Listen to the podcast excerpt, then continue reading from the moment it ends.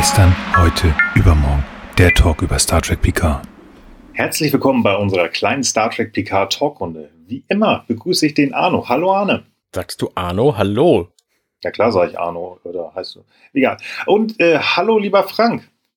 Ja, Franco dann aber auch konsequenterweise. Guten Abend. Und ich bin dann der Nillo. Moin, moin. Schön, dass wir wieder zusammen sind. Leider diesmal nicht mehr in einem Raum und uns gegenüber, aber Technik sei Dank können wir natürlich auch so wieder über eine wunderbare Folge The Next Generation sprechen, um uns Jean-Luc Picard etwas näher anzuschauen. Das machen wir auch gleich. Aber als allererstes natürlich wieder die Frage von mir, ihr beiden, ist euch was Nettes, was Schönes, was Tolles, Berichtenswertes geschehen? Habt ihr irgendwas zu berichten, was die letzten zwei Wochen passiert ist? Arne, möchtest du anfangen? Ich habe tatsächlich was zu berichten. Ich habe einen neuen Podcast gestartet. Er heißt Werkgetreu James Cameron. Ihr könnt den finden unter ähm, werkgetreu.eu. Und ähm, es ist ein Podcast, der der Nachfolgepodcast von Minutenweise Matrix ist, der also mit dem gleichen Team ist. Und ähm, wir besprechen da James Cameron Filme und zwar monatlich kommt eine Folge raus und wir besprechen, also wir machen monatlich eine Aufnahme und besprechen so viel James Cameron Film, wie wir eben unterbringen können. Das heißt, wir besprechen wahrscheinlich so ein Terminator, das wird der erste Film sein, den wir besprechen, in ein bis zwölf Folgen, je nachdem, wie viel wir darüber tatsächlich zu sagen haben. Und ähm, hm ich glaube, dass das ganz geil wird. Und James Cameron hat als äh, Regisseur nicht so wahnsinnig viele Filme gemacht. Ich glaube, es sind acht oder so oder sieben. Und äh, die kann man mal eben besprechen und dann sind wir wahrscheinlich so 2043 damit fertig, wenn wir die alle ausgiebig besprochen haben. äh, monatlich, wie gesagt, kommen die Folgen raus, also es äh, könnte schon eine Weile dauern. Das ja, klingt cool. cool. Ähm, ganz kurz, macht ihr tatsächlich nur die, ähm, die Filme, die er gemacht hat, also die Blockbuster-Hollywood-Filme oder auch ähm, sprecht ihr auch über seine Dokumentation? Also wir haben in der ersten Folge in unserer Nullnummer haben wir tatsächlich Xenogenesis besprochen, den äh, Debüt 12 Minuten Vignetten Kurzfilm. Ähm, und die Dokumentation werden wir aber wahrscheinlich nicht machen. Na schön, das klingt doch nach was. Endlich wieder neuer Hörstoff. Ja. Schön. Und du, lieber Frank, hast du irgendwas? Ähm, ich habe jetzt nichts, was man äh, im Internet anschauen kann. Ich habe wieder angefangen zu trainieren, habe ein bisschen mehr gearbeitet in der letzten Zeit. Vielleicht nächstes Mal wieder. Alright. Ja, ich habe tatsächlich auch, ähm, habe ich was? Ja, tatsächlich. Ähm, ich war zu Gast bei einem Podcast, der da heißt äh, The Inner Light. Sehr gut. Ja, cool, ne? Nein, äh, The Inner Child, Entschuldigung. So. Das hm. Problem ist tatsächlich, es gab ein kleines ähm, technisches Problem. Ähm, mit anderen Worten, einer der beiden Kollegen ähm, ist äh, schwer verletzt worden kurz vor der Aufnahme und so ist es Was? nicht wirklich dazu gekommen. Ja, ja, so der Scheiße. wurde von, ja, der wurde von einer, und jetzt bitte nicht lachen, ähm, kennt ihr noch von, von Men in Black diese Warm Guys? Ja. Diese kleinen Figuren, ja, und die gibt es als, als, ähm, als wie heißt das so, als Special Edition Figuren und die sind wirklich massiv und die ist ihm auf dem Schädel geknallt. Und ich saß mit einem anderen bei äh, Teamspeak im Raum. Wir dachten, wo bleibt er, wo bleibt er? Und irgendwann rief er an, so, ja, ich bin von, von so einem Viech kaputt geklopft worden. Ich glaube, ich gehe mal in die Notaufnahme. Also es wird nachgereicht. Ach du ja. lieber Himmel. Ja, also es geht ihm gut, alles schön, aber das ist natürlich eine Anekdote, die wird jetzt erstmal nicht mehr los. Ja. Wieso, der hat echt eine von diesen fetten Statuen oder was? Ja, ja, der hat, also ich weiß nicht, wie groß die ist, also ich lasse die mal ein paar Zentimeter hoch sein, aber wenn die wirklich massiv so. sind. Ach so, ich habe ja, gedacht in Originalgröße. Ja, habe ich nämlich nee, auch nee, gerade gedacht. Nee, ich habe nämlich gerade im Internet schon geguckt, da gibt es so Leute mit so komischen Kaffeetassen in der Hand, die sind dann so Mann groß.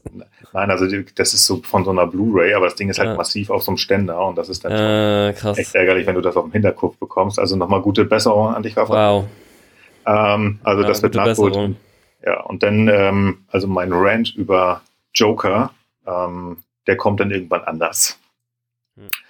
Ja, ansonsten, ähm, wir haben mal wieder einen Kommentar bekommen und zwar vom lieben Daniel.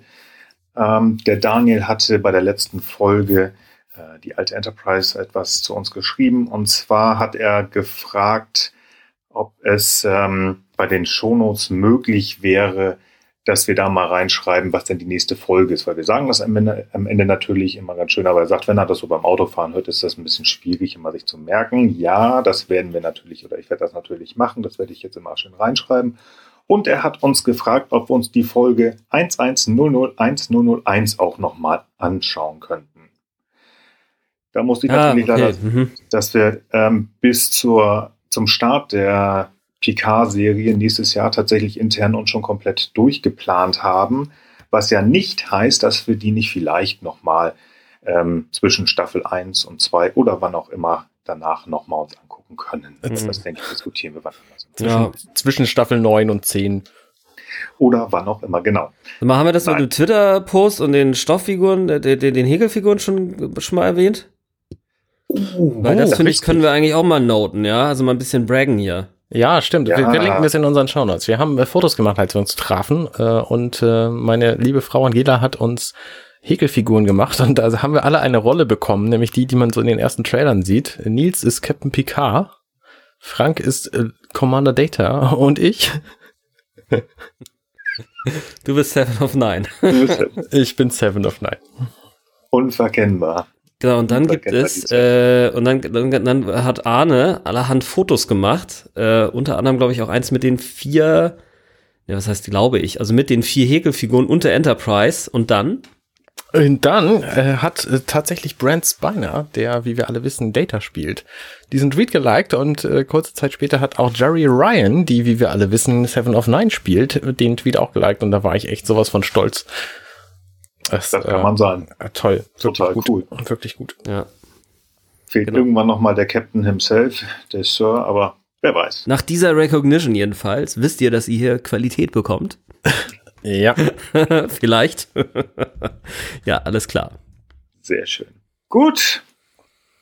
Wollen wir denn mal anfangen? Ja, ne? Wir wollen. Nee, wir wollen. Ich, ich, ich, wir können ja schon mal sagen, alle kratzen und gerade auch Arne kratzt so ein bisschen, der möchte nämlich diese Folge besprechen. Und es ist die Folge Nummer 18 aus der sechsten Staffel vom 29.03.1993. Es äh, ist eine schöne Folge mit dem Namen Starship Mine im Englischen und im Deutschen in der Hand von Terroristen. Und wie immer, ja, wir werden spoilern, das ist schon ein paar Jährchen her, dass es die Folge, dass die Urführung hatte, aber nichtsdestotrotz, wer sie noch nicht gesehen hat, kann sie sich jetzt gerne angucken und danach natürlich gerne weiter uns anhören. Aber, aber bitte nicht bei der Autofahrt. Nein, oh, bitte nicht. Ach, wir sind ein erwachsener Podcast und ähm, ich weiß nicht mehr, was ich sagen wollte irgendwas mit Erwachsenen und dann habe ich abgeschaltet. Gut, wir fangen einfach mal an. Äh, der Name und der Folge. Ich würde da direkt drauf eingehen wollen, weil Starship Mine hat natürlich zwei verschiedene Bedeutungen. Nämlich zum einen heißt es, dass das Sternenschiff eine Mine ist und zum anderen, dass es Mines ist. Und das passt tatsächlich auch beides ziemlich gut hier in dieser Folge, finde ich. Okay. Mhm. Weil also mein, Star, mein Starschiff, ja, aber auf die Mine bin ich gespannt. Naja, die Mine, äh, die, die versuchen ja quasi das Schiff Exkrement zu extrahieren. Um daraus dann was kap kaputt machen um es zu verkaufen. So. Ja, ja, genau. Ja, ja. Aber Oder auf die Story kommen wir ja jetzt direkt äh, im, im genau. Nachgang. Okay. Dann lassen wir uns vielleicht nachher nochmal drauf an. Genau, alles Gut. klar. Also, die Enterprise ist angekommen in der Remmler-Phalanx. An dieser Remmler-Phalanx sollen Baryon-Partikel abgebaut werden, die sich äh, während eines normalen Betriebs des Raumschiffes äh, durch den Warpkern, wie heißt es, ähm, ansammeln, die, die einfach da sind. Ja, und dann Hölle oder sowas, ne? Ja, genau, die sind halt da und die müssen halt ähm, abgebaut, gesäubert werden. Und äh, dafür muss auch die komplette Crew vom, von Bord und die sollen alle auf dem Planeten, Planeten Akaria, der dort in der Nähe ist. Da gibt es natürlich viel zu tun und auch der Captain ist unterwegs auf unserem wunderbaren Schiff und auf dem Weg zur Brücke wird er so ziemlich von jedem seiner Senioroffiziere angesprochen mit irgendwelchen kleinen Problemchen, die er natürlich absolut sofort ähm, lösen kann, weil er immer auf alles eine große Idee hat. Zuerst ist es Diana, danach Beverly und dann auch noch Riker. Im Turbolift äh, eine kleine witzige Tüdelchen Einlage Commander Data versucht ein neues Unterprogramm, das Smalltalk-Unterprogramm, schon mal im Hinterkopf behalten, an Picard auszutesten. und der ist schon so ein bisschen angenervt, denn ähm, da wird nachher noch etwas kommen. Und er sagt, da ist nachher jemand, auf den müssen Sie sich mal stürzen. Das wird bestimmt ganz witzig. Auf der Brücke angekommen, wollen Jordi und Worf sofort beide irgendetwas von vom Captain äh, eine Entscheidung und ähm, hier wird sich komplimentiert, er ist sie, nein, sie, nein, sie, Sir. Und ähm, Picard entscheidet, dass Worf als erstes ähm, sein Problem darlegen darf. Das wird natürlich gelöst. Daraufhin Jordi, ähm, das wird auch gelöst. Picard möchte in sein Ready Room gehen. Ähm, auf dem Weg dorthin wird er gesagt, dass ähm, ein gewisser Orton, das ist der Vorsteher dieser Remmler-Station, ähm, ihn sprechen möchte. Im Nebensatz fragt ähm, Worf dann auch noch, ob er vielleicht dem, ähm, dem, dem, wie heißt denn das? Empfang. Dankeschön. Den Empfang von Commander Hutchinson, der dort als äh, Ansprechpartner für die Sternenflotte ähm, auf dem Planeten ist, fernbleiben darf. Ähm, das gewährt Picard Jordi möchte sich gleich mit einhaken, woraufhin Picard sagt, ich kann nicht alle meine Senioroffiziere entschuldigen. Mr. Worf war schneller. In seinem Ready Room ähm, wird kurz besprochen, ob die Enterprise zeitgerecht fertig sein wird und alle von Bord sein wird. Das bejaht Picard, gar kein Problem. Daraufhin verabschiedet er sich schon fast liebevoll von seinem Schiff, sieht noch wie ein paar Techniker von der Remmler-Station auf die Enterprise kommen und ja, daraufhin wird er das Schiff verlassen. Die komplette Crew ist evakuiert. Man trifft sich auf Arcadia beim Empfang des Commander Hutchinson. Nennen Sie mich Hutch. Dieser Mann kann sprechen wie ein Wasserfall. Also der könnte einen Podcast machen. ähm, quatscht sich vom einen ähm, Crewmitglied zum nächsten. Witzig im Hintergrund. Äh, Data versucht ihn tatsächlich zu kopieren, denn auf äh, Hutch hat Picard hingewiesen. Ähm, er versucht das dann auch gleich mal an äh, Beverly und Riker aus. Sehr lustig anzuschauen. Ähm, Picard kommt tatsächlich zum Empfang, wird von ähm, Hutch natürlich auch gleich vollgequasselt und Picard versucht relativ schnell irgendwie ihn wieder von sich abzulenken und sagt, hallo, hier, guck mal, da ist ähm, Jordi und ähm, das sind Jordi und, und Diana, kennen Sie die? Oh, ganz nett. Und es wird geklönt und es, das Gespräch kommt tatsächlich ähm, auf die Möglichkeit, auf Akaria zu reiten. Ähm, obwohl das Wetter schlecht ist, aber Picard findet die Idee total klasse, denn er ist äh, passionierter Reiter, wie wir halbwegs das erste Mal hier mitbekommen. Und er sagt, oh, ich hole meinen Sattel. Wie ihren Sattel? fragen Diana und Jordi. Ja, natürlich, ein passionierter Reiter hat seinen eigenen Sattel. Also geht er wieder auf die Enterprise zurück und die beiden Senioroffiziere werden weiter von Hutch in Beschlag gehalten.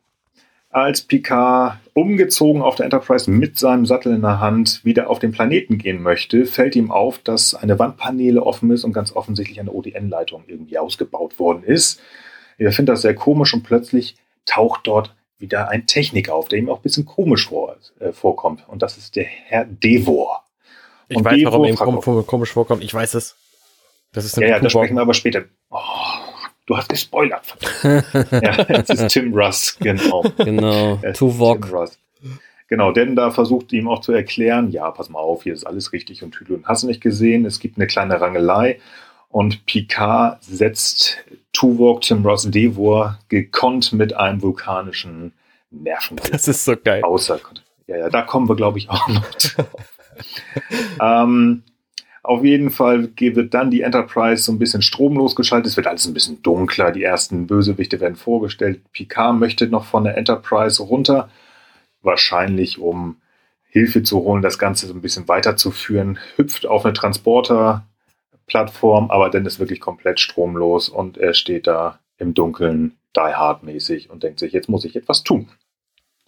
Auf dem Planeten zurück ähm, ist Data in seinem Element äh, beziehungsweise in seinem Unterprogramm Smalltalk. Es wird jeder angequatscht, der anquatschen kann. Auf der gleichen, ähm, auf der gegenüberliegenden Seite des Raumes macht Hutch das mit Riker und Riker denkt sich, hm, das kann ich doch jetzt äh, mal für uns alle besser machen.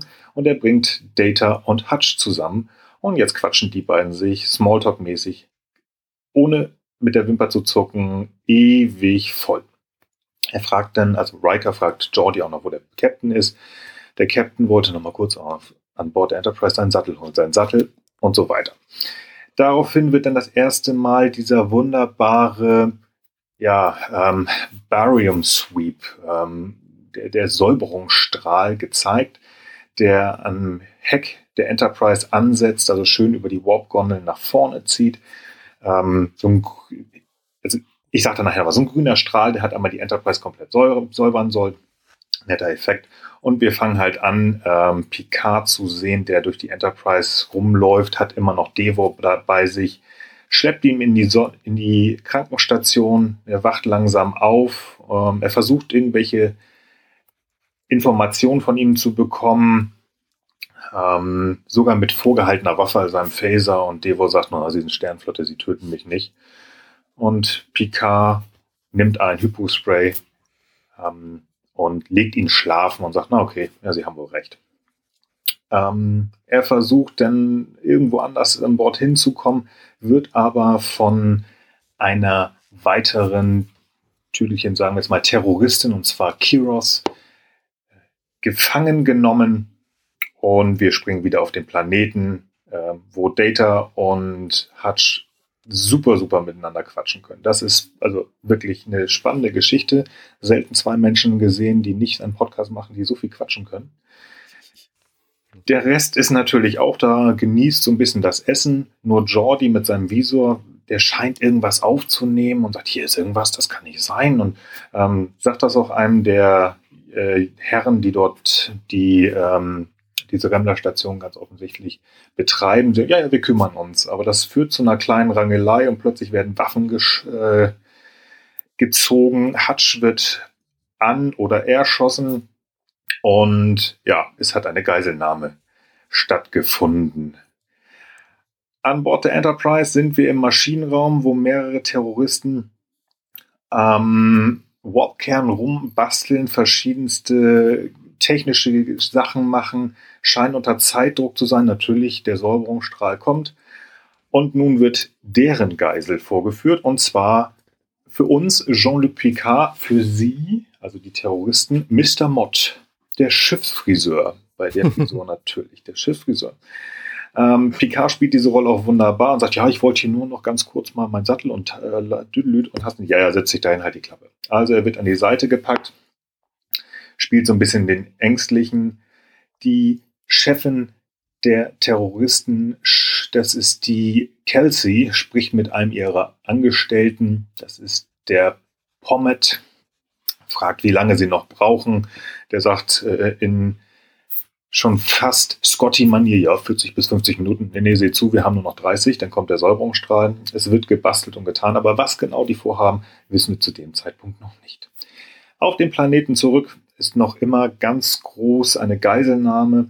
Unsere Crew spricht sehr unauf, äh, unauffällig miteinander und versucht so ein bisschen einen, einen Fluchtplan zu entwickeln, was ich gerade vergessen habe zu sagen. Bei der Übernahme von ähm, Orton und seinem Mann, das ist der, der eigentlich dort diese Station startet, ist Jordi auch angeschossen worden. Ähm, auf jeden Fall wird, wird Jordi das wohl überleben, aber er sollte eigentlich auf eine medizinische Station und höchstwahrscheinlich ähm, wird das gut gehen, aber man braucht natürlich einen Fluchtplan und ähm, sie sind am überlegen, ob nicht vielleicht Jordis Visor dazu beitragen könnte. Dazu aber später mehr. An Bord der Enterprise sind wir noch immer im Maschinenraum, wo ganz wild äh, irgendwelche, irgendwelche Sachen abgebaut werden sollen. Ähm, es soll was geklaut werden, aber Picard kann sich mit einem kleinen Laserskalpell retten, indem er einen Kurzschluss äh, hervorruft, durch eine Jeffreys-Röhre verschwindet und dabei einer der äh, Terroristen, und zwar der Settler, stirbt, weil er in diesen Säuberungsstrahl kommt. Über muss ich kurz überlegen, kriegt er schon mit? Nein. Auf jeden Fall wird dann ähm, bei den bei, diesen, bei diesem Fluchtversuch wird irgendein Gerät kaputt gemacht, was ähm, die Terroristen im Maschinenraum schützen soll vor diesen Säuberungsstrahlen. Und es wird jetzt improvisiert. Es soll ein anderes Gerät oder ein Schutz für dieses, ja, ich kann es ja schon mal sagen, für dieses, äh, diesen Container, wo Trilithiumharz abgeleitet werden soll. Da wird jetzt eine Sicherung gebaut oder soll gebaut werden. Picard ist währenddessen auf der Enterprise unterwegs, äh, bricht bei Worf im, wie heißt es, im Quartier ein, holt sich dort eine Waffe und zwar einen Bogen, nee, was ist das? Eine, eine Armbrust. Und ähm, während er sich vorbereitet, kriegt er über einen Kommunikator, den er einem der Terroristen abgenommen hat, mit, was dort unten abgeht. Er spricht mit Kelsey, also der Chef der Terroristen, sagt, das ist äh, Wahnsinn, was sie da machen, lassen Sie das. Aber nichtsdestotrotz, sie lässt sich nicht beirren, macht weiter, zapft das Trilithiumharz ab und Picard fängt jetzt an, gegen diese Terroristen wirklich zu arbeiten. Er ähm, bereitet ganz offensichtlich irgendwelches Gift oder irgendwas mit Pfeilen vor. Er baut ähm, oder schweißt Leiterstangen ab, dass die Bösen nicht weiterkommen. Er bastelt irgendwelche Explosionsgeschichten ähm, auf der äh, Krankenstation. Naja, er spricht auch immer wieder über den Kommunikator mit Kelsey, um sie versucht, sie davon abzubringen. Aber sie lässt sich nicht beirren, geht ihren Weg weiter nach 10 vorne, was ja vorne ist und damit eins der, der letzte Platz, wo es Sinn macht, hinzugehen. Ähm, auf dem Weg dorthin äh, tötet sie einen ihrer Männer, und zwar, ich habe ihn mal den Nerd genannt, den Neil, weil na, ganz offensichtlich will sie ihren Mann dezimieren. Auf dem Planeten währenddessen wird noch immer irgendwie gesagt, ja, wir sind fast fertig äh, mit, einer Ab äh, mit, mit einem Fluchtplan. Also Beverly hat da was am Laufen und will dort halt den Visor nutzen. Riker macht ein kleines äh, Tête-à-Tête mit Orton. Ähm, da scheint Beverly auch äh, genug Möglichkeit zu geben, ähm, fast fertig zu sein mit was auch immer die denn davor haben. Picard auf der Enterprise fängt jetzt langsam an, die Mannen auszuschalten, die dort sein Schiff übernehmen wollen. Er fängt an mit Pommet ähm, wo ich übrigens auch an den Joker denken musste. Der wird nämlich mit einem, mit dem Bogen abgeschossen, ins Bein geschossen und liegt plötzlich auf dem Boden. Leider hat Picard nicht mit Kiros gerechnet, die ihn wieder gefangen nimmt. Ähm, das findet Kelsey natürlich ganz toll. Und ich habe einen Fehler gemacht. Jetzt erst entledigt sie sich dem, von dem Nil. Die beiden verbliebenen Damen ähm, treffen sich ähm, mit Picard kurz vor 10 vorne. Es wird ins 10 vorne gegangen oder Richtung 10 vorne gegangen. Wir schalten noch einmal auf den Planeten.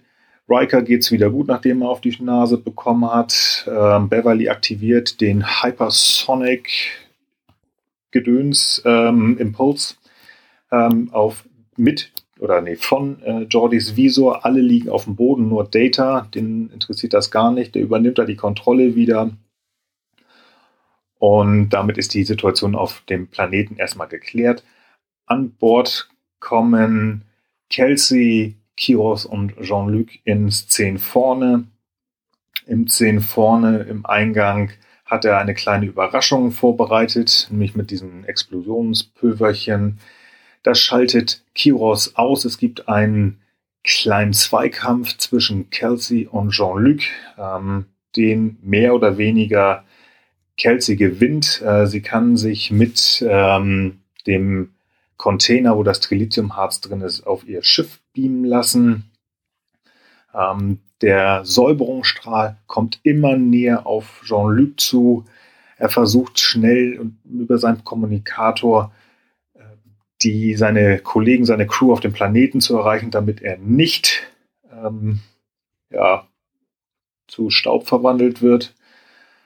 Ähm, das passiert auch in letzter Sekunde und ähm, Data erzählt ihm ja, da ist übrigens noch ein, äh, so ein kleines Raumschiff, das wegfliegen will und sagt, die werden, und Picard sagt, die werden nicht weit kommen, denn er hat diesen Sicherungsbolzen von diesem Container abgerissen, vielleicht auch nur abgefallen. Das lässt sich noch zu diskutieren. Ähm, damit ist auch diese Situation vollends geklärt. Und die letzte Szene ist äh, am äh, auf der Sickbay, auf der Krankenstation, dass alle immer kommen, ja, ich habe nichts gefunden, ich habe nichts geguckt. Jean-Luc halt still, sagt Beverly, Picard will, er hat irgendwas suchen lassen, er ist so ein bisschen genervt und es wird aufgelöst. Worf hat Picards Sattel gefunden. Und alle freuen sich, denn ein ernstzunehmender Reiter hat natürlich immer einen Sattel dabei. Alles lacht und die Enterprise fliegt in Richtung der nächsten Abenteuer. Habe ich was vergessen? Hervorragende Zusammenfassung, würde ich sagen. Ja, Dankeschön. Ein Streaming-Service sei Dank. Ich finde halt so ganz, ganz, ganz witzige Sache, also jetzt so nur so äh, folgenintern, dass ähm, PK sich den Mod ja jetzt nicht nur ausdenkt, sondern es gibt wirklich Mod the Barber, äh, den, den Barbier, das ist ein, Bolivia, ein Bolianer, äh, also so ein blauer. Äh, den gibt es tatsächlich und an den habe ich, musste ich mich dann auch erinnern, weil ich habe nämlich früher Star Trek-Karten äh, gesammelt. Also ich habe die auch immer noch. Äh, und da war Mod the Barber auf jeden Fall auch immer eine Karte, die, die dann so aufgetaucht ist. So, das fiel mir, fiel mir wieder ein. Du bist ja ein Nerd, das wusste ich gar nicht.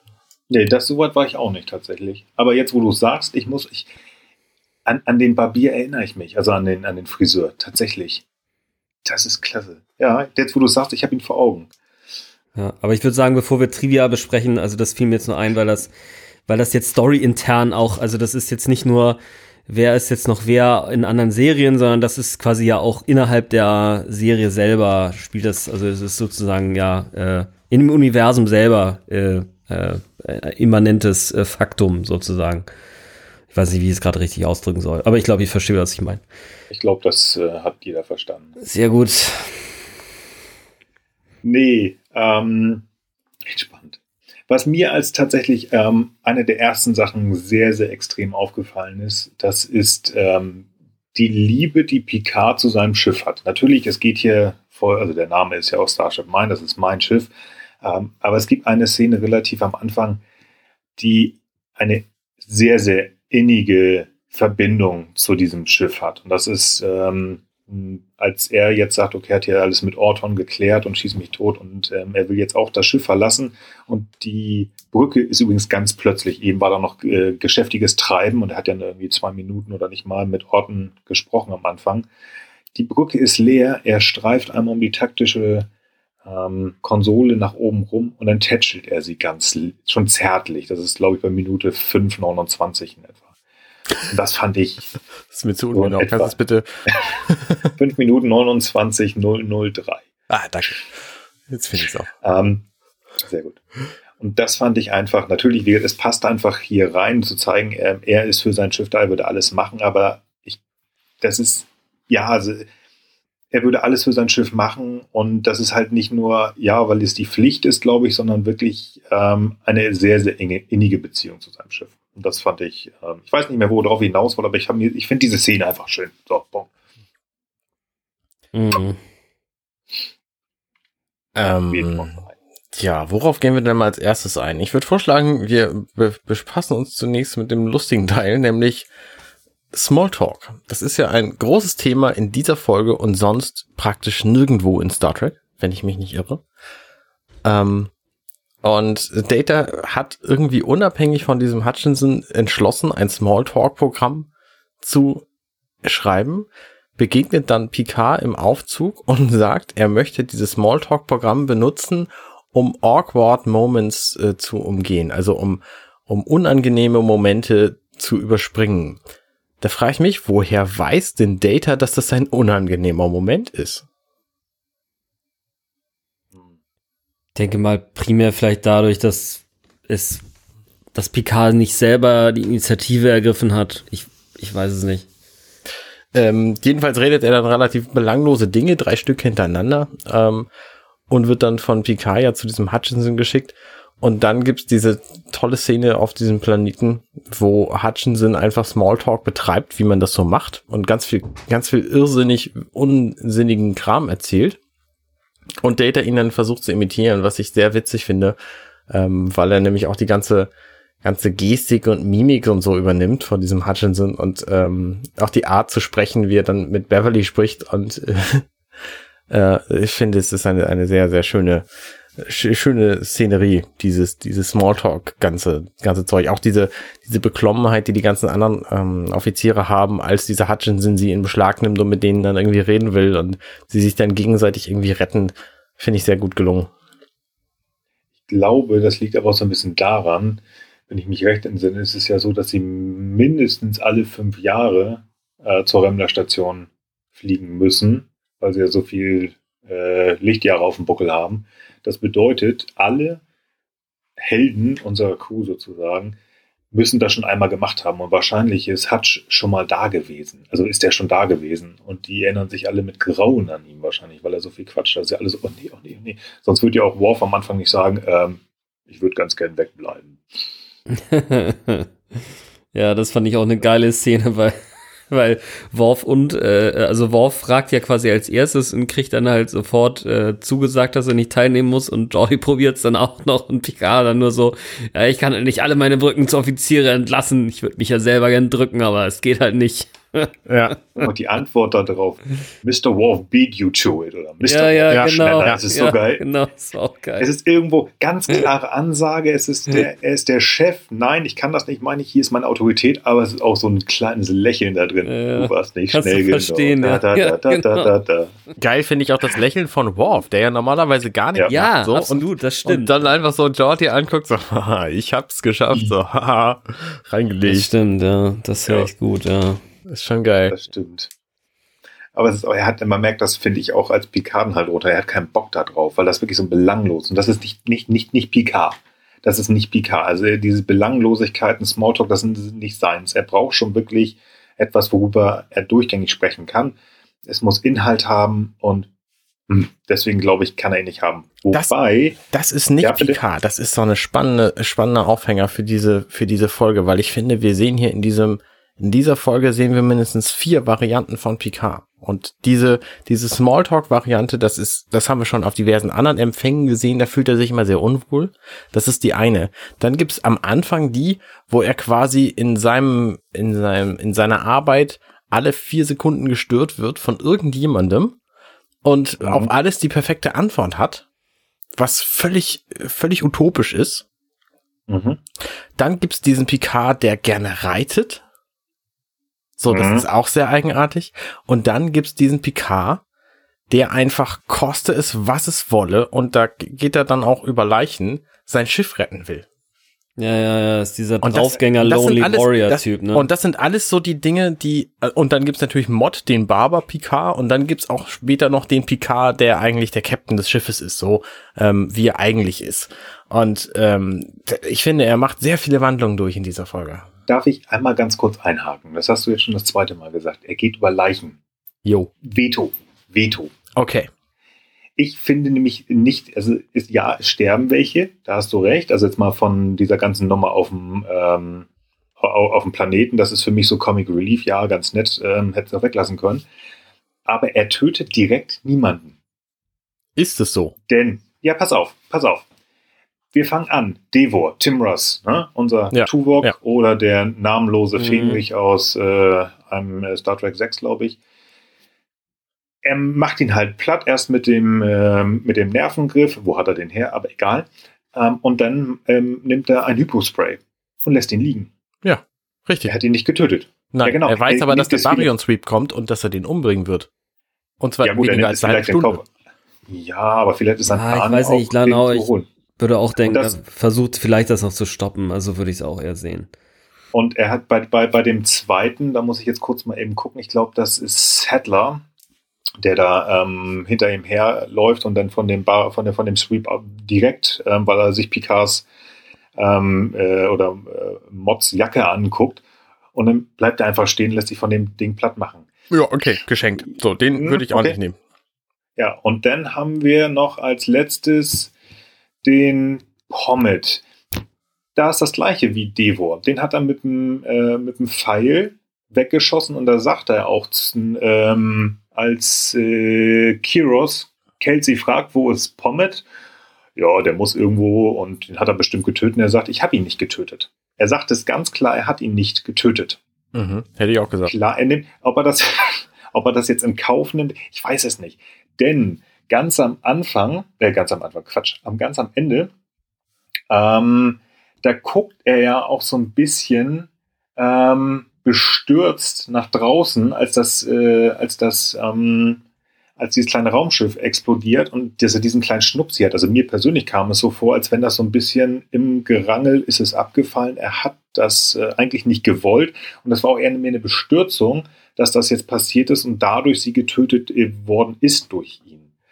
Also ob das jetzt wirklich gewollt ist. Ah, ich muss ehrlich sagen, das ist das einzige, die einzige Szene, wo ich tatsächlich tendenziell eher bei Arne bin, äh, dass er, also ich sag mal so bei den anderen Szenen, Klar, er tötet die Leute nicht direkt. Da kann man natürlich irgendwie sagen, er ist so ein bisschen aus der moralischen Rolle raus. Ich würde aber tatsächlich auch jetzt noch mal zumindest darüber nachdenken wollen, dass, ja, wie Arne das ja schon beschreibt, finde ich doch nicht unplausibel. Also es ist ja schon eine echt harte äh, Zeitschiene, ne? Also wenn er jetzt tatsächlich verhindern will, dass äh, Tim Russ, aka, äh, wie heißt er nun, wie auch immer er nun Devon in der Folge, heißt Devon heißt, retten will, ähm, das wird schon echt eine harte Nummer, ne? Also äh, generell äh, gebe ich dir recht, Nils, also er, er tötet die Leute nicht direkt, das, das macht er halt einfach nicht. Aber gerade die Endszene, da ist es aus meiner Sicht tatsächlich so, also so würde ich das zumindest interpretieren, er nimmt sozusagen in Kauf, dass er sie tötet, weil er nicht will, dass sie in der Lage ist, mit diesem Resin irgendwo einen Anschlag zu verüben oder zumindest zu, zu ermöglichen. So interpretiere ich das, dass er an der Stelle tatsächlich sagt, okay, ich nehme es in Kauf, jemand, der halt sich so amoralisch verhalten hat und jetzt wahrscheinlich dafür sorgen wird, dass irgendwo ein Terroranschlag begangen wird, denjenigen räume ich tatsächlich aus dem Weg. Also ich, ähm, ja, ich meine, du könntest auch recht haben, dass es so ein Gerangelding war, aber mein Eindruck war so ein bisschen, als er dann so sagt, ja, they, they won't come, become far, dass es auch so ein bisschen so, ja, okay, ich habe jetzt dafür gesorgt, dass sie zwar abhauen konnte, aber nicht weit kommen wird ich, ich erkläre euch auch, warum ich so ein bisschen das mehr das ja, Gefühl habe, okay. für mich persönlich, warum er das nicht, also mit Absicht gemacht okay. hat. Es sind tatsächlich mehrere Sachen. Es ist ja tatsächlich so, dass diese Folge sozusagen im, im Schreibprozess so eine, eine, Überschrift hatte, also so ein, also so, so ein Working Title. Das war ähm, Die Hard on the Enterprise. Ja. Weil ne, Die Hard ist nicht so ganz so lange her gewesen, stirbt langsam, der ist ja, ja. von 88, glaube ich. Die Auf Folge ist damit Fall, auch tatsächlich verglichen worden, habe ich auch gelesen. Genau. Ja. Ähm, ja, irgendwo schon. Witzigerweise hatte ich, und das haben wir bei uns im Chat auch schon mal gesehen und gehört, an was ganz anderes gedacht. Und zwar an MacGyver.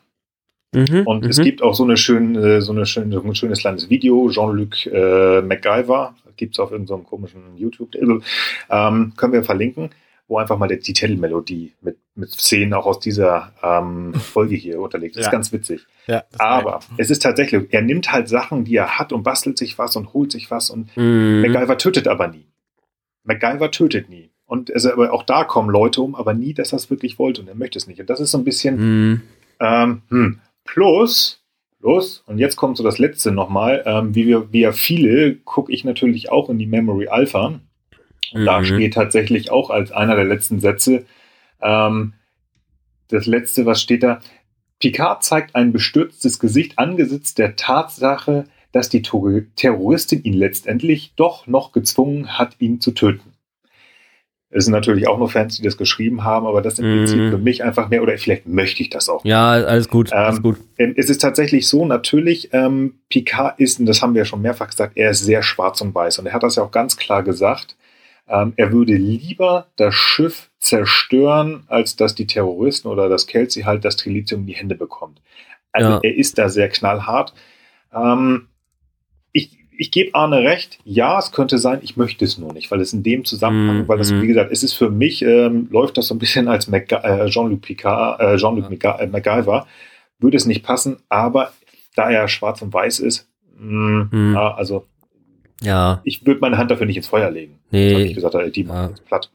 Nee, genau. Also ich, äh, ja, ich weiß auch nicht. Ich glaube auch, dass es eher so eine, so eine halbbewusste Geschichte dann noch ist, so nach dem Motto, okay, irgendwie ist das, ist schon mein Prinzip, die Leute nicht selber zu töten, sondern wenn dann sozusagen das Schicksal dafür sorgt, dann äh, konnte ich auch nichts ja. machen, aber ich bin jetzt nicht derjenige, der den Trigger zieht sozusagen und in dem Fall ich würde mich sogar jetzt doch dir anschließen, dass das vielleicht äh, nicht geplant hat, weil ehrlich gesagt in dem Gerangel tatsächlich jetzt noch die Muße zu haben, obwohl er da dreimal auf die Schnauze bekommen hat, dann noch den Trigger zu ziehen, so dass sie es nicht merkt, ist vielleicht doch für einen, sag mal, hinterlistigen Akt vielleicht doch ein bisschen zu, äh, ja, ist vielleicht nicht ganz realistisch, dass das, äh, dass das so funktioniert. Ja. Er wusste es ja offensichtlich in dem Moment, wo sie verschwand. Ja, dann hat das, das Ding in der Hand. Das heißt, wenn er sie hätte nicht umbringen wollen, dann hätte er ihr das zumindest sagen können. Also er ist ne, ich meine, wenn ich auf jemanden, ein, mhm. wenn ich in jemanden ein Messer reinstecke, so, dann habe ich ihn umgebracht. Wenn ich auf jemanden mit einer Waffe schieße, dann habe ich ihn auch umgebracht. Wenn er in ein Säurebad zu fallen droht und ich ihn nicht festhalte, dann habe ich ihn auch umgebracht. So, wann, wann ist es denn Mord und wann nicht? Also, das ist doch eigentlich die Frage, die wir uns hier stellen, weil er weiß ja, ja offensichtlich, dass sie da drüben sterben wird, sterben wird, weil dieses Ding nicht gesichert ist und es total instabil ist, wie wir erfahren haben. Er hat sogar ja, dieses Containment Field kaputt gemacht, was sie eigentlich alle hätte gerettet hätte, weil ursprünglich war ja der Plan von den, von denen, die immer Terroristen genannt werden und eigentlich nur Diebe sind, ja. ähm, dass sie, dass sie in diesem Containment Field sich aufhalten im Maschinenraum, während der Barrier Sweep über sie rübergeht. Ähm, das hat ja nun alles nicht funktioniert und Picard mhm. ist im Grunde daran schuld. Also wahrscheinlich, ne, die waren halt auch irgendwie böse so und, und profitgierig und hätten sich auch irgendwie gegenseitig umgebracht, aber Picard hat jetzt auch echt nichts dagegen gemacht, um die irgendwie zu retten. Und zwar keinen von denen. Okay, da gebe ich dir recht. Außer bei Kelsey tatsächlich, da hat er kein, keine Zeit er musste ja ähm, sich selber retten, weil wir haben ja so ein wunderbares James Bond-Ende, wo er dieses komische, dieser Baron Sweep da wirklich 20 Millimeter vor seiner Nase so halbwegs endet. mhm. ja. Da war wirklich deswegen nicht so viel Platz. Und dann war er schon, hey, das kleine Schiff, oh, das kleine Schiff draußen, bumm. Ja, ja, ja. aber ich, ich gebe dir recht, aber ja, ja, ich muss echt halt, sagen, das, das, das, da sind wir uns doch ziemlich ja, einig. Definitiv, definitiv. Also ich, ich kann mir vorstellen, dass er sich sagt, oh, ich, ich habe 30 Minuten, ähm, ich, ich, ich rette die noch in Minute 29 oder so. Ja, Vielleicht. aber jetzt mal ohne Scheiß, was hättet ihr denn gemacht? Also ganz im Ernst. Ich hätte es genauso gemacht, aber ich ja. finde es halt fragwürdig, dass danach darüber nie wieder gesprochen wird. Ne? Also kein ja. Kriegstribunal oder irgendwie, hier, du hast möglicherweise ja, okay. so, sondern die Folge ist vorbei und alle sind glücklich. Also das ist das schon sehr halt eigenartig. Das ist uns Star, Star Trek typisch, würde ich mal sagen. Das ist halt so eine Action-Thriller-Geschichte. Ne? Ich meine, das, das, hast du ja, hm. entschuldige, das hast du ja viel in dieser Folge, ne? Dass da Sachen wegignoriert mhm. werden. Ja. Das hast du tatsächlich, es wird nie wirklich hundertprozentig gesagt, ähm, dass, dass das Hutchison tot ist. Ja. Da liegt mal jemand auf dem Boden. Ist er das? Ist das jemand anders? Keine Ahnung. Ähm, es ist äh, gerade in dieser letzten, in dieser Endkampfszene, ne, da kommt ja tatsächlich ähm, zusammen mit Kiros rein. Kiros ähm, stürzt in diesem Puff-Moment äh, da. Die wird nicht wieder gezeigt. Aber mhm. der Barham Sweep ist ja gekommen. Das heißt, die muss ja, aufgelöst die ist worden. Auch tot, ja. Gar nichts, gar nichts. Also das ist schon so. Und dann mhm. diese absolute, Entschuldigung, dass ich jetzt mal sage, diese quatschige letzte Szene, wo sie da alle sitzen und ha, ha, ha, ha, hier mein Sattel, bipapop. Das ist ja, halt die andere, die, die andere ähm, Seite der Medaille gerade dieser Folge. Ne? Also das ist halt der lustige Teil mit dem Smalltalk und so und und das Worf es halt geschafft hat, sich davon zu ent, entziehen von diesem Empfang, aber dann am Schluss quasi die Keule gekriegt hat, weil er war ja nicht dabei und die haben alle was Spannendes zusammen erlebt so und jetzt haben die einen gemeinsamen Insider-Gag und Worf war halt nicht dabei so. Ja, mhm. ja aber ich, ich gebe dir recht, das ja. ist schon sehr, also Walk the Line, das ist schon auf der Linie. Das ist schon auf der Genau, ja. Ne, ich möchte auch nicht behaupten, dass Picard hier ganz viele Leute umbringt, so, aber er hat halt auch nichts dagegen getan, dass sie am Leben, also, da, nee, warte, er hat was dagegen getan, dass sie am Leben bleiben, so rum. Auf der anderen Seite, ja, aber das hat Frank ja gerade schon mal, was hätte man machen sollen? Am Ende sind halt nur noch diese 50 Zentimeter in, in, in 10 Forward, äh, 10 vorne. Ähm, er hat selber nicht mehr Platz und er hätte halt diese drei, vier Leute nicht mal mehr mitschleppen können. Ne? Ja, klar. Aber genau. ja, es ist halt, du hast Ja, recht, okay, ich glaube, wir haben das Thema aber auch äh, gut abgearbeitet. Ich glaube, äh, wir sind es auch jetzt dann doch trotz gewisser Feinheiten einigermaßen einig, oder? Ja. Ja, es ist schwer. Es ist schwer. Hm. ich finde es halt schon spannend, wie Arne das auch vorhin gerade rausgearbeitet hat, ne, mit diesen vier PKs. Also ich finde, also ich muss euch sagen, bevor ihr jetzt so in diese Diskussion reinkamt, weil es, ich finde auch immer ganz interessant, wie so ein Filmsetting so die Wahrnehmung verändern kann. Also diese, diese kritische Betrachtung, die ihr jetzt quasi angeschleppt habt, die jetzt aufs Moralische abzieht, die habe ich so während des Schauens gar nicht gehabt. Aber ich finde es auch total nachvollziehbar, dass ihr das jetzt sagt. Das meine ich damit nicht, aber ich finde es immer ganz interessant, wie dann vielleicht gerade dieses humorige Setting am Anfang einem so ein etwas sutscheres Gefühl gibt und man dann so darüber hinweg sieht, und auf einmal eher so in dieses Feeling, ne, deswegen passt der Vergleich mit äh, Stirb langsam oder Die Hard ja tatsächlich, ne, weil da ist ja auch so, ja, ja, hahaha, ha, ha, hier und da und äh, da sterben dann immer ein paar Leute, aber eigentlich ist ja alles locker, flockig und lustig und am Ende äh, lacht man über den Sattel. Ne, das äh, finde ich schon irgendwie krass äh, irgendwie, ja. ne? Und er, er mutiert ja dann zwischendurch auch echt zu diesem, ich finde es schon so ein bisschen ja, wie so, so lonely, lonely, äh, äh, äh, lonely Killer-Style, ne? Also, oder nicht Killer, sondern was hatte ich vorhin gesagt? naja, also auf jeden Fall, dass er dann da tatsächlich seine Armbrust holt und die Pfeile dann noch irgendwie mit dem, äh, mit dem, mit dem äh, Betäubungsmittel aus dem äh, äh, Hypospray irgendwie äh, bearbeitet und so weiter. Ne? Also er ist dann auf jeden Fall echt oh. schon so ein, so ein, so ein Veteranentyp, der dann irgendwie so seine Tricks spielt. Ne? Das fand ich schon krass. Mac, McLean MacGyver. Also ja, genau. Ja. Ne? Also er ist schon der, die harte Sau, ja. aber er nutzt halt auch das, was er hat und ja. Ja, ja. Genau, ja. Ich habe das völlig verpasst, dass er diesen Pfeil mit Betäubungsgift ver, ver, ähm, ja. versieht und habe gedacht, was ist denn das für eine bekloppte Filmlogik, dass der Typ einfach, obwohl er einen Pfeil im Bein stecken hat, umfällt. nee, nee, das. Äh, okay, ja, alles klar, dann ist, ergibt es natürlich ja. Sinn. Das soll halt dieses, ne, ich habe es ja nicht gemacht, aber du hast ganz klar recht, er hat sie halt liegen lassen. Naja, tja. Naja, auf nee, jeden Fall, das fand ich schon echt spannend, das zu sehen. Es ist schon echt, also wirklich, es ist, glaube ich, auch eine meiner Top Ten Folgen, die einfach, ähm, ist, sie ist ja nur wirklich sehr, sehr fokussiert auf Jean-Luc, ja. wie er da oben versucht, sein Schiff zu retten. Und das, ähm, er sagt das ja auch einmal ganz klar, was, ich habe es ja auch schon gesagt, ihr kriegt das nicht, sonst ähm, ja, würde ich es zerstören, ich, ja. Ich, ja, das würde ich zerstören. Also das ist schon wieder dieses Schwarz und Weiß, was wir ja schon mehrfach hatten. Auf der anderen Seite, irgendwo versucht er doch ähm, das Beste für alle. Auf der anderen Seite, okay, jetzt habe ich gerade keine Zeit, ich lasse lass lass sie mal liegen und wenn ihr stirbt, dann stirbt mhm. sie. Also es ist, ja.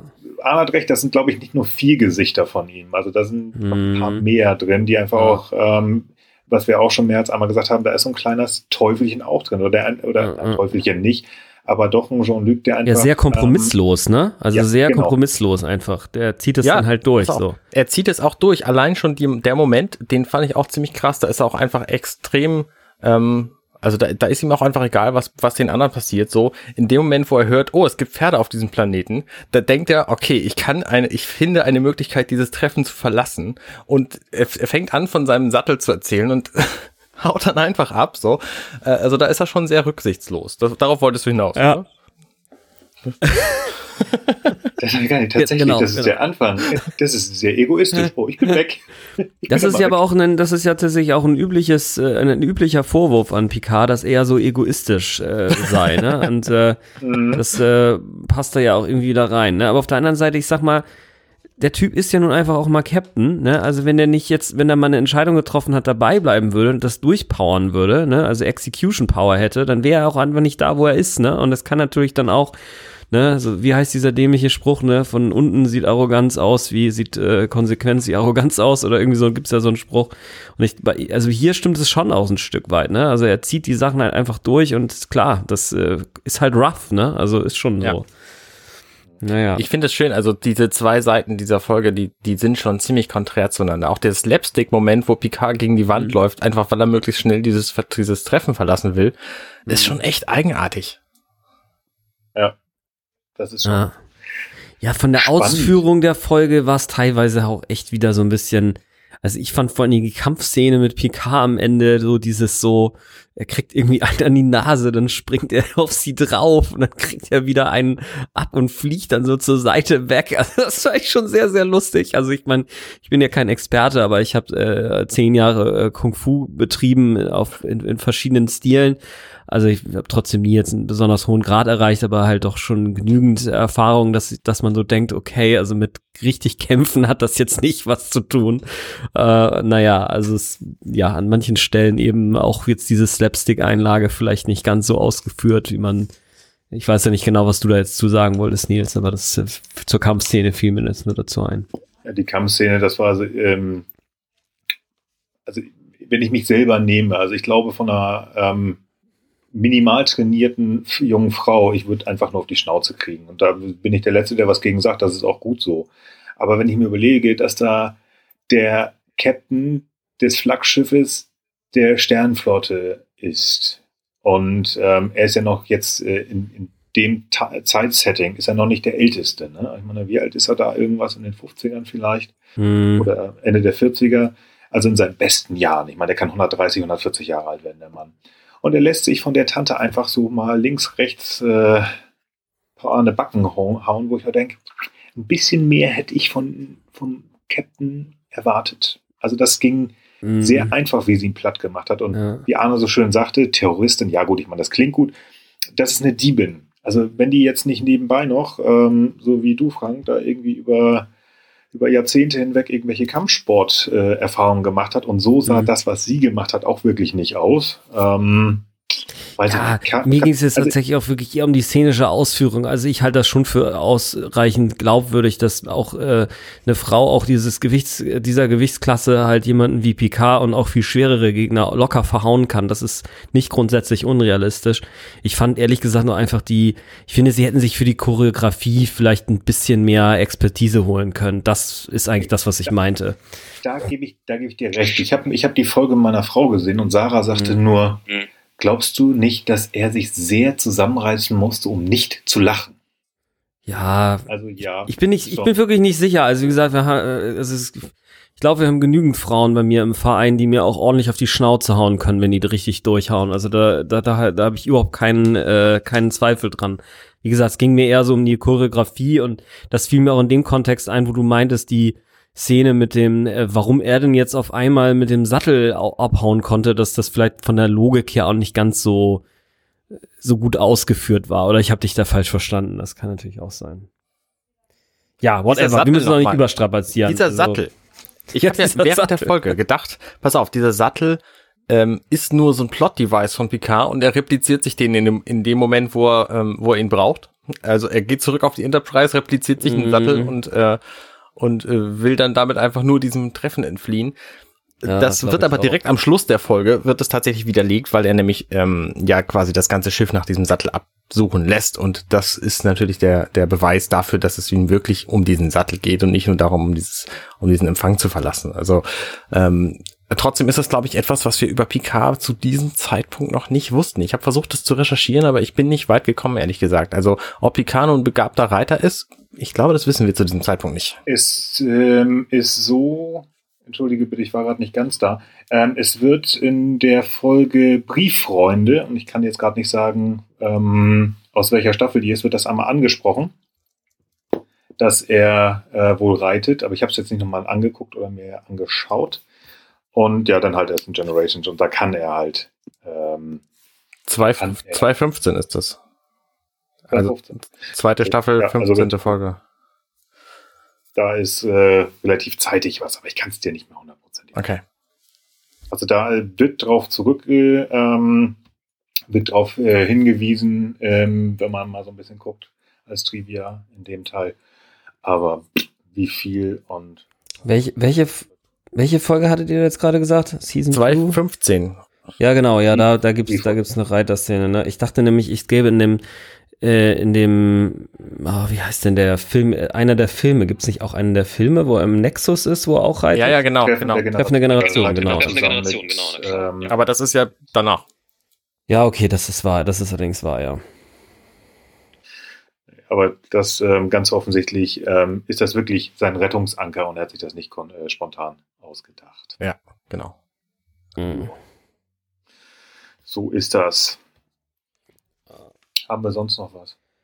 Ich bin erstaunt, wie MacGyverig Picard hier in dieser Folge drauf ist. Also, da sind ja verschiedene Dinge, die er einfach extrem schnell begreift und äh, ich meine, gut, dafür ist er Captain, ähm, und die dann aber auch direkt umsetzt. Also zum Beispiel ähm, begreift er, als er im Maschinenraum ist, dass er mit seinem mit seinem Schneidbrenner da diesen Alarm auslösen kann, dass er dann diesen diesen äh, dieses diesen Schutzapparat kaputt machen muss und ähm, das ist, das sind so die ersten beiden, beiden Punkte, wo ich mir denke, okay, das ist schon ziemlich hart. Er ver versteht natürlich auch technisch sofort, was da ist. Also er gibt mir in dieser Folge Treppenstufen ab. Ja, pass auf, genau, das auch noch. Er gibt mir in dieser Folge das Gefühl, er könnte einfach tatsächlich jeden einzelnen Job auf diesem Schiff auch selber machen. So. Und das ist eigentlich nicht das, was ein Leader ausmacht, so, sondern er hat normalerweise Leute, die das für ihn machen und das ähm, ist ein bisschen unglaubwürdig, finde ich.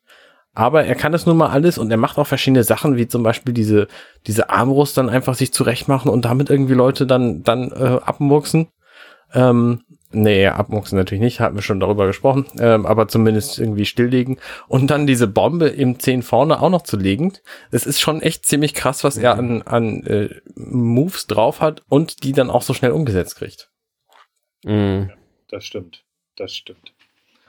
Ja, ist schon so ein bisschen in seinem Element, ne? Also es ist so, es ist schon so ein bisschen auch dieses, diese Besessenheit und äh, gleichzeitig fand ich aber auch, also ich bin beim Zuschauen in einen ähnlichen Flow reingekommen wie in der Folge Der Captain macht Urlaub, ne? Weil er da auch so ein bisschen Renegade-mäßig, so ein bisschen bisschen lockerer, ein kleines bisschen weniger regelkonform sozusagen handelt, ne? Auch wenn natürlich die Grundstimmung in äh, äh, der Captain macht Urlaub viel jovialer und lustiger und abenteuerlicher und und äh, äh, ähm, äh, auch so auf, so auf diese Art ist, ne, während in diesem Film ist es ja schon eher so ein bisschen äh, ähm, ja, Actionfilm mit vielen Leichen etc., ne, so Lonely Survivor Style, aber ich finde trotzdem so, das hatte, für mich hatten die beiden Folgen so gewisse Parallelen, was jetzt die, vielleicht dieses etwas freiere und, und kreativere, improvisiertere Agieren halt angeht, ne, also mhm, das, äh, mhm. ja.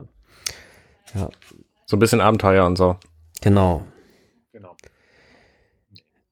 Nee, also ich habe jetzt, ja, sorry, hau rein. Ja, ist gut. Ich wollte nur sagen, also wirklich, ich finde ich find, ähm, eine eigentlich schöne Folge, aber ich hätte im Vorhinein nicht so tief gedacht, wie wir es jetzt getan haben, zusammen mal wieder. Mm. da, ja, wir ergänzen Dinge, uns gut. So nicht, ja, ja, genau. Also die, ähm, da hätte ich jetzt so nicht drüber nachgedacht. Ja, echt, ja. Wirklich schön. Ja, geht mir auch so. Ich habe auch wieder eine Menge mehr mitgenommen. Ich finde auch ganz interessant, also ich habe diesmal auch ein bisschen was äh, dazu vorher noch angeschaut. Es ist ja auch wirklich an vielen Listen eine der im besten empfohlenen Serie, äh, Folgen überhaupt. Ähm, A, äh, für Rookie-Tracker, äh, also Leute, die wenige Folgen bisher geschaut haben, denen wird es regelmäßig als eine der, eine der besten Folgen für Star Trek TNG äh, empfohlen. Und es wurde auch zum äh, Wiederanschauen vor, vor dem Sehen des, äh, der Star Trek Picard-Serie empfohlen. Und in irgendeiner anderen Top 10 äh, Serienliste tauchte das auch noch auf. Also ich fand das ziemlich krass, äh, dass diese Folge ja auch dann doch äh, sagen wir mal, über eingefleischte Trackies hinaus so stark rezipiert wird.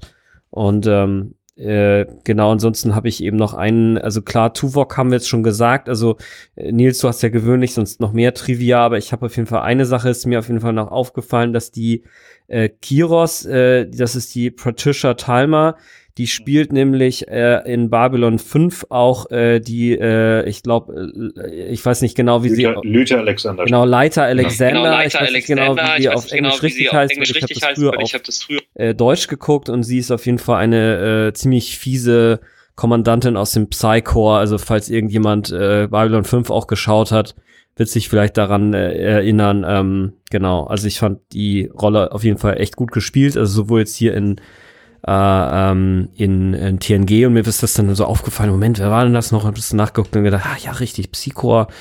Also, genau. Wenn ich da direkt, direkt einhaken kann, also es ist halt nicht nur äh, Patricia Terman, die ja die, die, die Lita gespielt hat. Ähm, ganz groß in der fünften Staffel Babylon 5 übrigens. Ähm, Geiler Name. Member. Was, bitte? Lita? Geiler Name, ja. Finde ich gut. Ja, ja. ähm, ähm, die böse fünfte Staffel. Nein, es gibt tatsächlich, ähm, deswegen ist das hier auch so ein bisschen meine Babylon 5 äh, Folge, die Mary Marie Marshall, Marshall, Mary Marshall, die die Kelsey spielt, die hatte auch zwei Auftritte in Babylon 5 tatsächlich.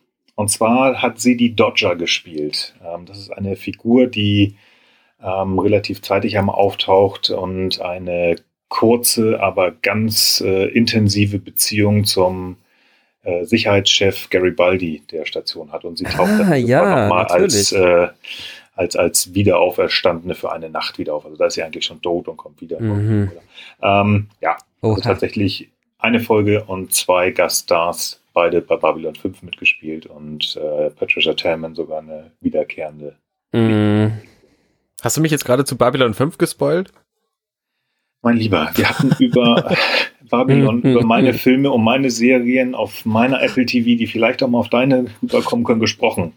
Ich habe Babylon 5 tatsächlich noch nie gesehen. Ich habe die noch. Oh. Ja, das Mich ist, hat dieses, ist, ist nicht so schlimm, glaube ich. Ähm, diese beiden Damen, die in dieser Folge die die Actionrollen spielen, ähm, erinnern mich beide samt an äh, Major Kira Nerys.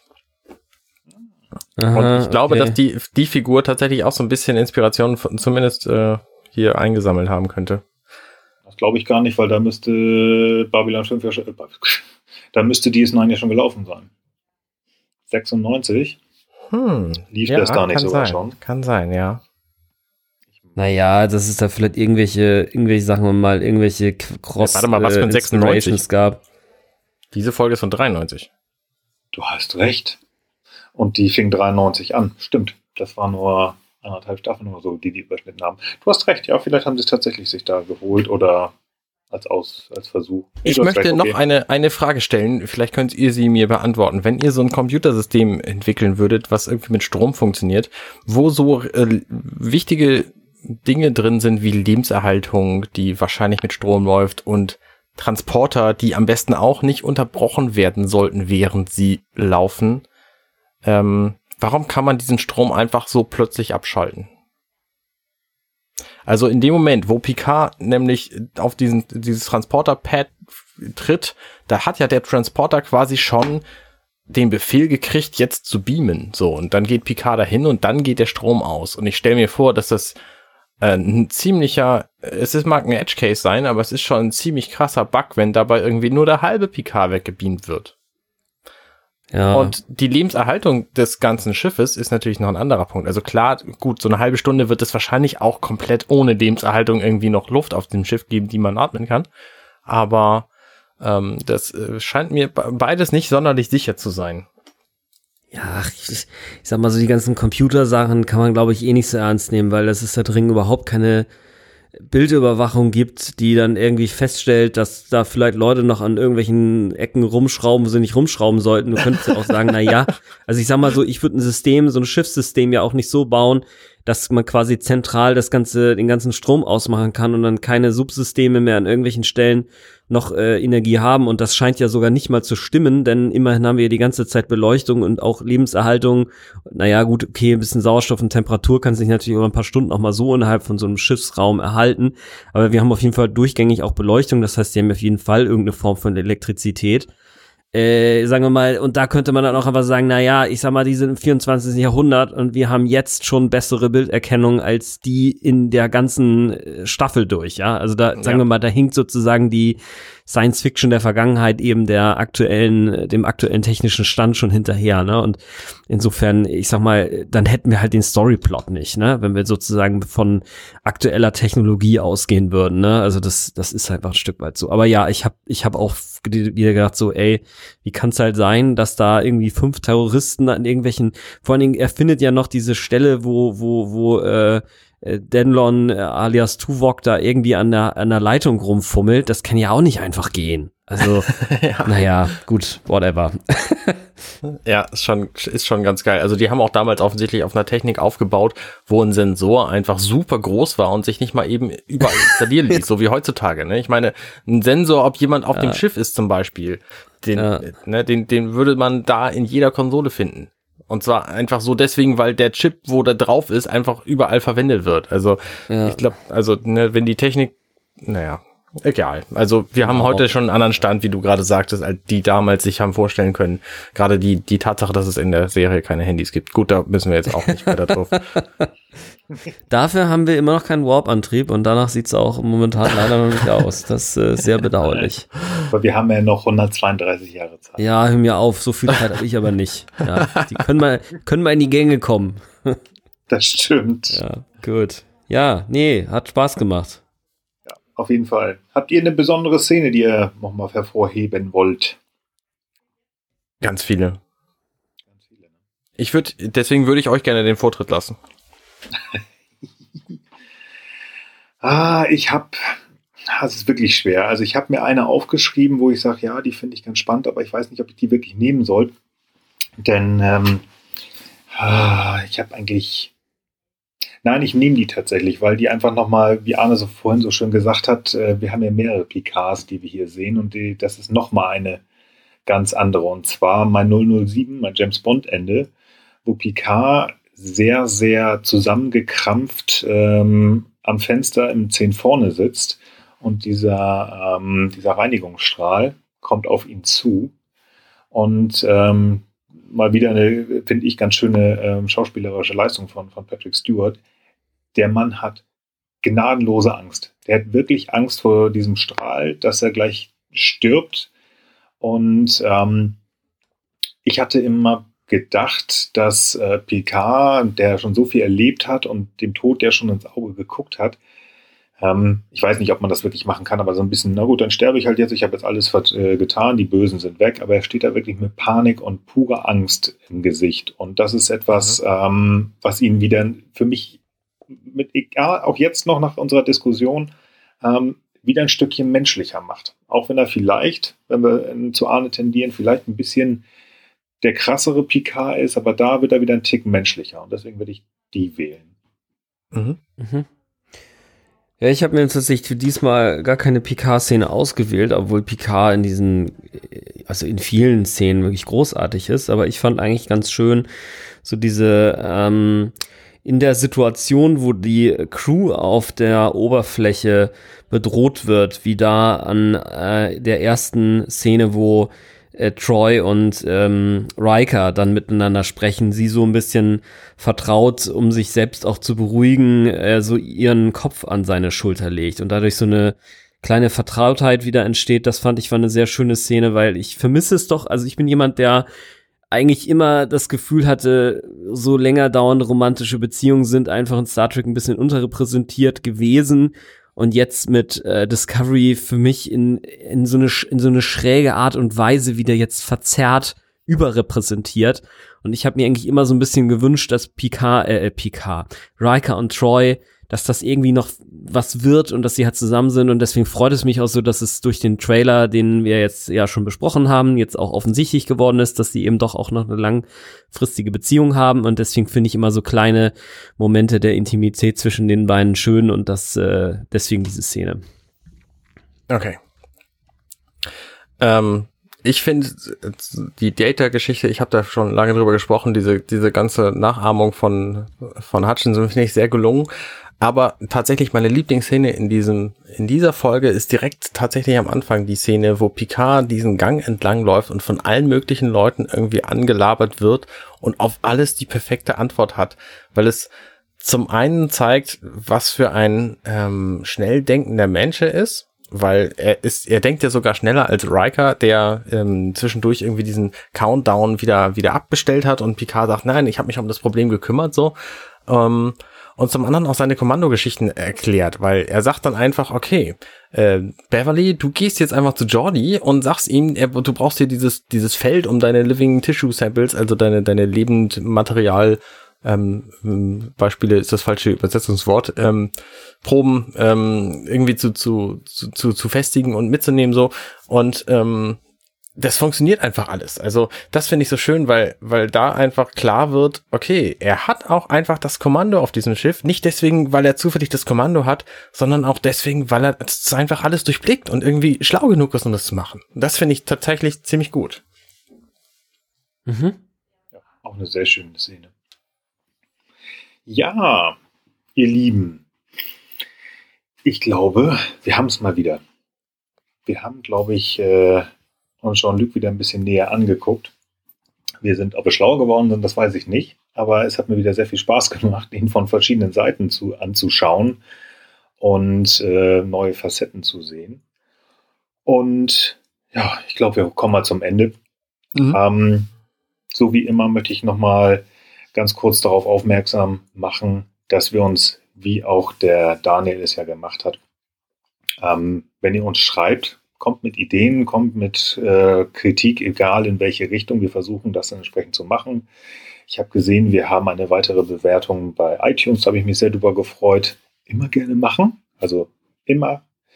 Ähm, ansonsten der Ausblick auf nächste, auf die nächste Folge, die in zwei Wochen kommt.